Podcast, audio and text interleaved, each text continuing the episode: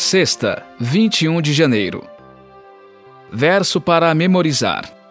Visto, pois, que os filhos têm participação comum de carne e sangue, também Jesus, igualmente, participou dessas coisas, para que por sua morte destruísse aquele que tem o poder da morte, a saber, o diabo. Hebreus 2,14 Estudo adicional Jesus disse: Eis aqui estou eu e os filhos que Deus me deu.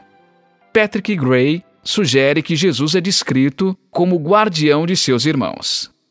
O sistema romano de tutela determinava que, com a morte do pai, um tutor, muitas vezes um irmão mais velho, tornava-se responsável pelo cuidado dos filhos menores e de sua herança, até que atingissem a maioridade, aumentando assim o dever natural do irmão mais velho de assumir o cuidado de seus irmãos mais novos.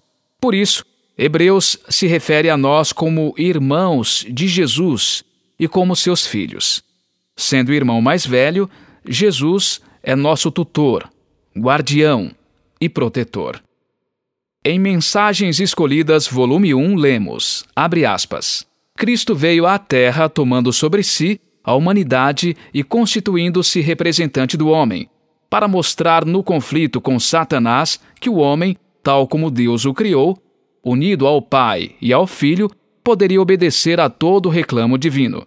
Fecha aspas.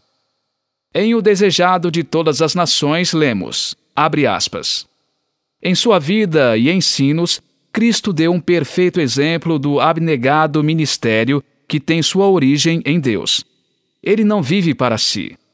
Criando o mundo, mantendo todas as coisas, ele está constantemente ministrando em benefício de outros. Faz o seu sol nascer sobre maus e bons, e vir chuvas sobre justos e injustos.